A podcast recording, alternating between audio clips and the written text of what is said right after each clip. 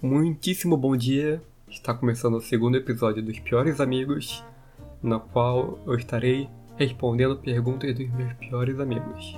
Queria começar com um pequeno recado, um recado curto, que é que eu fiquei perplexo com a boa recepção do último episódio.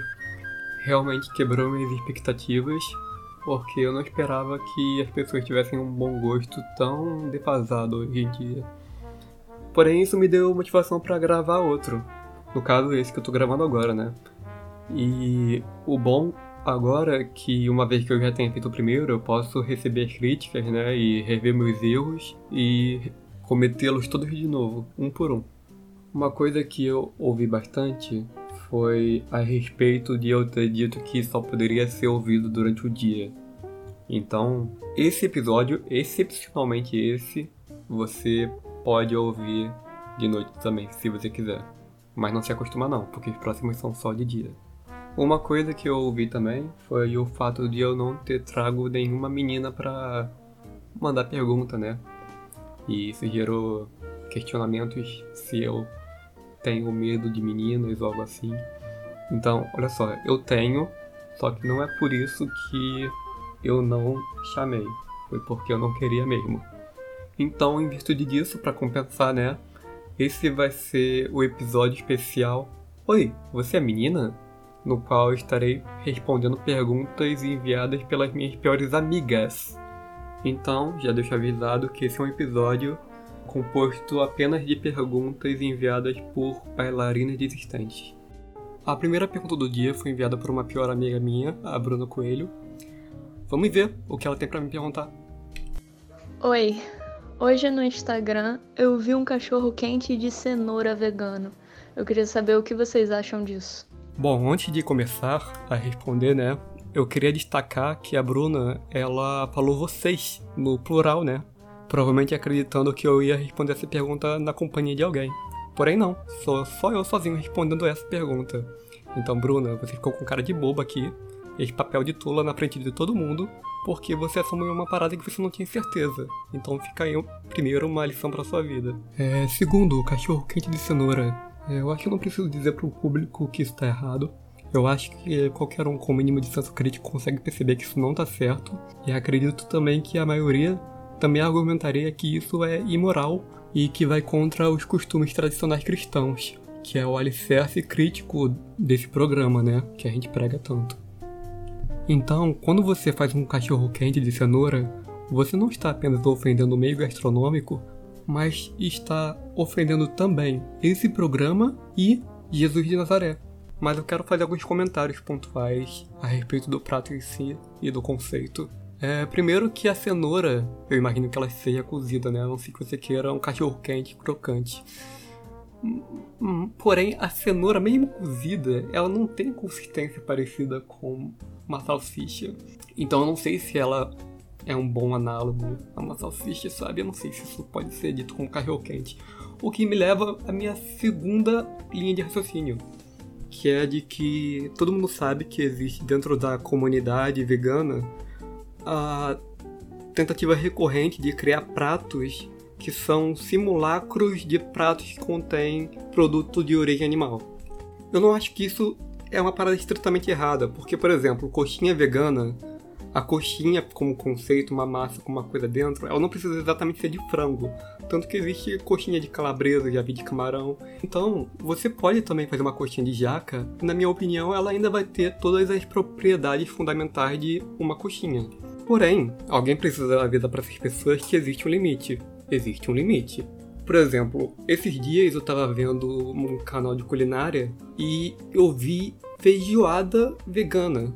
E o que é feijoada? Feijoada é um feijão cozido, né, com as partes menos nobres do porco, que costumam ter mais colágeno e tal, e dá uma consistência mais grossa pro feijão, e aí se torna feijoada. A feijoada vegana consiste de um feijão com vários legumes. Então, basicamente, você está fazendo feijão. Mas não melhor que isso, eu já vi também o frango frito vegano. Frango frito vegano. É basicamente uma couve-flor que eles cortam para parecer mais ou menos o formato de uma coxinha, ou uma asinha que seja, empanam e fritam. Então, não só pelo fato de um frango vegano não fazer o menor sentido lógico, quando você expõe ele dessa forma, você está basicamente admitindo que você está tentando alcançar um prato, mas você está limitado pelos ingredientes. E uma vez limitado, você está admitindo também que não é tão bom quanto. Porque se fosse tão bom ou melhor, você batizaria seu prato com o próprio nome. Porque ele seria bom por si só. Isso me lembra muito de quando eu era criança e eu ia numa festa ou num evento qualquer que tinha um barman. Nossa, o cara contrata um barman pra festa dele. E eu não podia beber, lógico, né? Porque eu era criança. E eu pediria coisas sem álcool. Então, por exemplo, eu pediria um coquetel de frutas sem álcool. Então, basicamente, é, você está pedindo um suco de fruta. Ou, por exemplo, é uma pinha colada sem álcool, que é um milkshake de coco e abacaxi. Então, eu acho que eu tava meio que desvirtuando é, uma bebida, né? Só que para mim não deixava de ser gostoso. Agora, quando eu passei a poder ingerir aquelas bebidas com álcool, aí sim, aí foi bom. Aí eu entendi por que esse cara contratou um barman pra festa dele.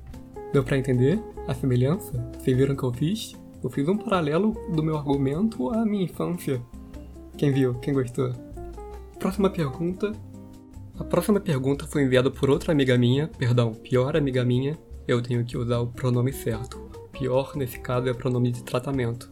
Você ser um pior amigo meu é um título arbitrário que eu te dou, tipo Sir ou Lord, sabe? Então eu tenho que me adereçar às pessoas assim. Pois bem, essa pergunta foi enviada pela minha pior amiga, Fernanda Bruno. Como de costume, a segunda pergunta eu vou ler com o meu pior amigo, Leozinho. Vamos ouvir a pergunta da Fernanda primeiro. Oi, você teria um garra duende?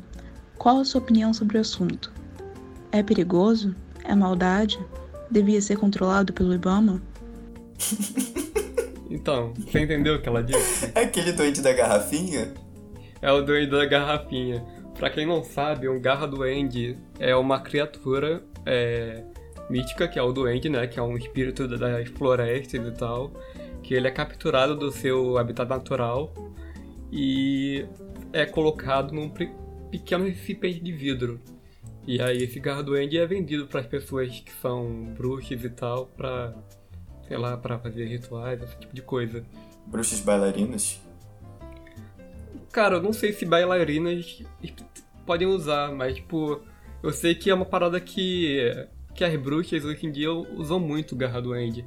E aí eu tava vendo uma thread do Twitter esses dias que era um cara, era uma menina justamente problematizando os duendes, né? Porque você não pode tirar ele do seu habitat natural e prender ele numa garrafa, né? E tinha muitas discussões, muitas controvérsias a respeito porque as pessoas pareciam não concordar se os duendes eram bons ou ruins. Porque alguns falam que eles quebram as coisas, que eles roubam seu dinheiro, e, sei lá, roubam os objetos da sua casa. Tem duende no sítio do Pica-Pau Amarelo? Duende no sítio do Pica-Pau Amarelo? Acho que não, né? Cara, eu acho que não, porque eu acho que duende não é nenhuma parada do folclore brasileiro. É, então não tem duende no Brasil. Eu sei que em São Tomé das Letras, lá em Minas Gerais, é uma cidade com bastante dessas coisas, de duende... Alienígena, que tem um portal que vai pra não sei onde, que vai pro Machu Picchu. É, que vai pra Eldorado, Eldorado isso, que vai. Isso, Eldorado. É, tem várias dessas coisas lá, esotéricas. Lá eu sei que a galera tem muito hábito também de... Mas lá vende com... garra doente? Lá vende garra doente, cara. É, é, o garra doente é a, é a cidade do Garra Duende, pelo que eu sei. Mas tem que ter uma licencinha para ter um criador de duende, então, né? Porque é maldade deixar é. o bichinho na garrafa. É, eu, eu, acho que você precisa de uma licença de caça pro Garra de Duende. De caça? Você... É, porque... Mas o duende não é tipo um equivalente da arara mitológica, sei lá? Então, pelo que eu li, o Garra Duende é o seguinte, tipo...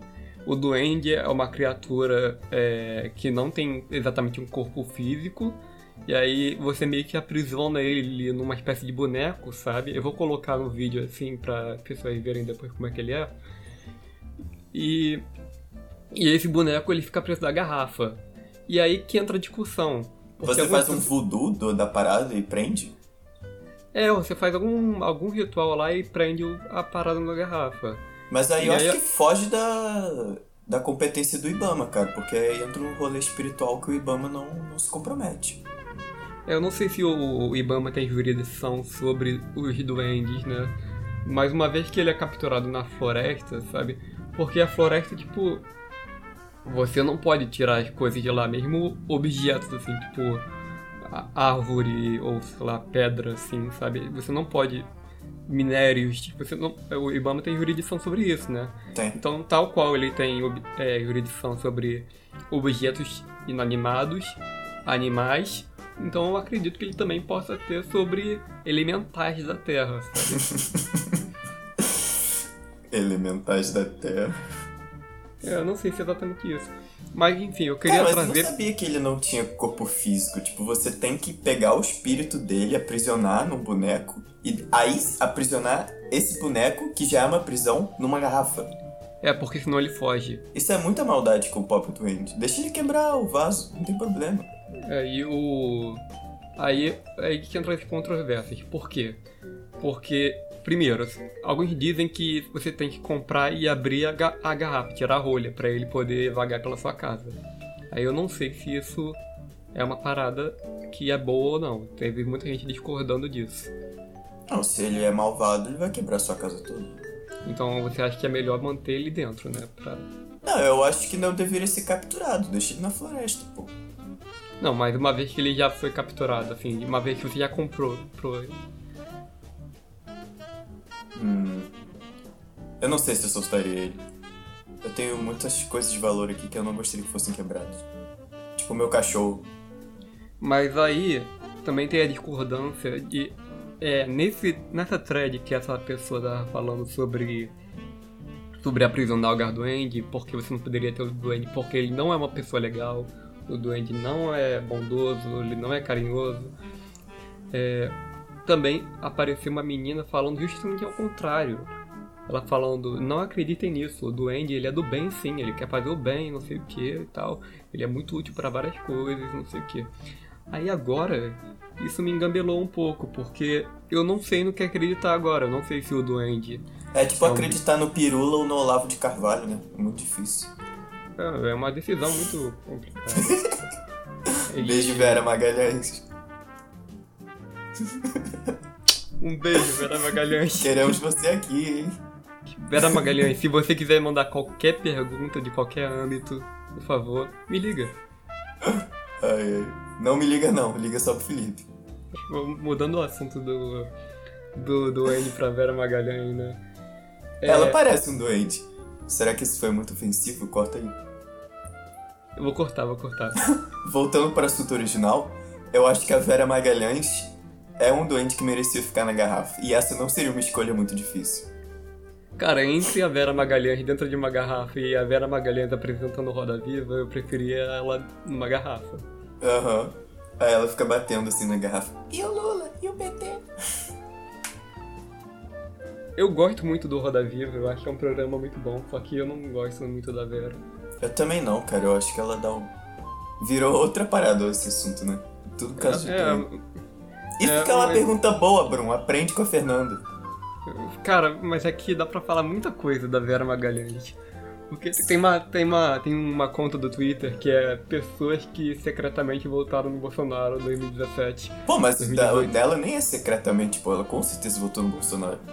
É, então, e aí a foto de perfil desse Twitter é a Vera Magalhães. Porque ela, é porque ela faz muita crítica ao Bolsonaro, né, no, no programa dela. Só que a gente sabe que ela é meio centrão, né? Ah, ela é o pessoal da liberal lá. É, pois Ô, é. Vera Magalhães, se você é tão liberal, libera os duendes aí pra gente. existe uma luta social é, a, é, a favor do- da libertação dos duendes, né? Uhum. E eu acho que se a Vera Magalhães fosse uma repórter séria, assim, se ela engajasse nessa causa, eu acho que teria mais visibilidade. Eu acho que hoje em dia não tem. Eu acho uma parada importante que a uma luta que a Vera poderia abraçar. Eu acho que ela deveria largar um pouco A o- política, né? é, larga, cara, larga o Roda Viva, larga o programa com o Antônio Tabet e abraça a causa dos duendes. Que aí eu acho que, pelo menos você tá falando uma parada que é do seu lugar de fala, uma vez que ela é um duende. Mas né? aí é aí que tá, se ela é um duende, ela não quer expor a comunidade dela. Porque senão vai ficar todo mundo preso em garrafinha. Eu acho que o problema da. É, dos duendes é meio que isso, porque se eles lutarem contra o problema, eles podem até beneficiar a si mesmos, no Uhum. sentido que é, pro- eles vão diminuir o problema, porém eles vão dar mais visibilidade ainda para as pessoas que querem ter duendes, sabe? As pessoas vão querer ter mais duendes. Sim. Então, então é um dilema muito grave, assim, sabe? Eu não sei se- o que eu faria se eu fosse um duende, entendeu? Mas você acha que a sociedade dos duendes é super desenvolvida, tipo Wakanda, ou que eles são um negócio mais mágico, medievalesco? Cara, eu acho que se eles fossem melhor desenvolvidos, eles não, Hum. eles não seriam tão facilmente pegos em garrafas, sabe? Verdade. Bom ponto. Então, olha só, é, eu acho que a gente chegou à conclusão que o Piores Amigos, ele tem uma diretriz bem ríspida, bem concreta a respeito disso, e que nós somos a favor da libertação dos duendes, Menos da Vera Magalhães. exceto da Vera Magalhães. Nós somos a favor da libertação dos duendes, porém somos contra que vocês falem a respeito da libertação dos duendes. É. Então, espalhem a palavra, porém não muito. Só um pouquinho. É, deixa todo mundo confuso. Se tiver todo mundo confuso, ninguém vai saber o que fazer. Eu tô confuso. Tá todo mundo seguro na confusão. Eu acho. Excelente. Unidos por uma total incerteza da natureza dos duendes. Eu acho que foi isso, então respondemos a pergunta da É. Fernanda. Eu queria agradecer mais uma vez, Felipe, por ter me chamado para participar. Gosto muito sempre de vir aqui. E também agradecer a Fernanda pela excelente pergunta que me deu oportunidade de falar mais, me deu asas para voar, Fernanda. Muito obrigado. Um beijo aí para você. Um beijo pra Fernanda, um beijo pro Leozinho, um beijo pro ouvinte que tá aí. Beijo, Felipe! Próxima pergunta, pergunta de uma pior amiga minha. Uma pior amiga que. Como é que eu vou falar? Uma pessoa que dispensa apresentações. Então por isso eu não vou nem apresentar ela. Sacanagem, eu vou sim. Pergunta da Nagomi. Vamos ver. Felipe, a gente gosta muito de páginas como Garotas Anime Esquizofrenia, Garotas Anime Cristianismo, Garotas Anime Música. E a gente constantemente fala do nosso amor por esse tipo de, de humor, que é basicamente uma foto de uma garota de um anime, para quem não conhece essas páginas no Facebook. É a foto de uma garota de anime, a maioria das vezes fofinha, e você coloca um- uma fonte em cima e um texto. E na maioria das vezes, as, as imagens que eu te mando são. São uns memes que de alguma forma eu me identifico e por isso que é engraçado. Mas não é engraçado, tipo, eu não fico hahaha, eu não rio. Mas, tipo, de alguma forma aquilo me cha- chama minha atenção. E eu queria entender, Felipe, pra você, qual é, qual é a graça, qual é, onde tá qual o segredo desse humor, sabe? Por que, que é tão engraçado? Por que, que isso de alguma forma explodiu na rede social? E- Mas eu não. Não precisa falar de por que explodiu na rede social, mas eu quero entender por que, que você gosta disso. Pra quem não entendeu do que a Ana tá falando, é, se você tem alguma debilidade em conseguir imaginar as coisas a partir de uma descrição, eu vou colocar um exemplo aí na imagem do vídeo. Afinal, esse aqui é um programa que preza pela acessibilidade. Eu adorei que a Ana fez questão de especificar de que ela não fica, abre aspas, ha ha ha ha, fecha aspas, com esse tipo de conteúdo, sendo que ela estava nitidamente ha ha ha ha durante todo o decorrer desse áudio, né? Eu não sei vocês, mas essa pergunta da Ana me remeteu bastante ao meu período escolar, sabe? Quando a professora colocava uma tirinha da Mafalda na prova, sabe? E a pergunta era Qual é o humor da charge abaixo? E aí você tinha que explicar a piada pra provar que você sabe interpretar um texto. E eu não sei se vocês vão se identificar, mas no meu caso, quando aparecia algo assim, pra mim requisitava um certo jogo de cintura, sabe? Pra responder essa pergunta. Na verdade, jogo de cintura é um eufemismo. Na verdade, eu queria dizer uma hipocrisia mesmo, né? Um certo envergamento moral Porque muitas vezes o humor da Tira pra mim era que ela não era engraçada, sabe? Era que ela queria ser engraçada, mas na real era uma piada muito, muito ruim. Era uma anti-piada tão forte que pra mim era engraçado. E naturalmente, né, você não pode dizer na prova que a graça da Charge é que ela não é engraçada. Então isso era um certo dilema ético, sabe? Será que eu minto pra poder acertar essa questão? Mas aqui eu não preciso mentir, né? Eu posso ser sincero. Porque eu realmente acho esse tipo de coisa genuinamente engraçada, sabe? E por que eu acho engraçado? Cara, eu acho o motivo de eu achar engraçado é diferente do da Ana, porque eu não sei se eu me identifico com o conteúdo em si. Eu acho que alguma coisa no meu cérebro, na minha psique, né? Ela me aponta de que aquilo é o ápice do humor e felicidade momentânea e euforia que eu posso chegar com uma imagem, sabe? Atualmente. Então essa pergunta ela é bem mais profunda do que parece, porque ela me leva para uma viagem de autoconhecimento, sabe? Eu acho que eu preciso fazer algumas sessões de psicanálise ou algum tipo de terapia de regressão para conseguir responder essa pergunta integralmente. Então o que eu vou fazer é o seguinte, Ana, eu vou levar essa pergunta para minha psicóloga Vou levar mais imagens de exemplo para ela entender também, né? E espero que ela me interne compulsoriamente. E quando eu passar alguns anos num hospital psiquiátrico, eu vou ter bastante tempo para pensar a respeito. E aí eu volto aqui em outro episódio e quem sabe eu vou ter uma resposta mais objetiva para você. Mas enfim, gente, o episódio foi esse. Quem gostou já sabe, dá um grito, bate palma. Quinta-feira que vem, se Deus quiser, se tudo der errado, eu vou ter outro episódio tão ruim quanto ou pior que esse para entregar para vocês. Um beijo, até a próxima.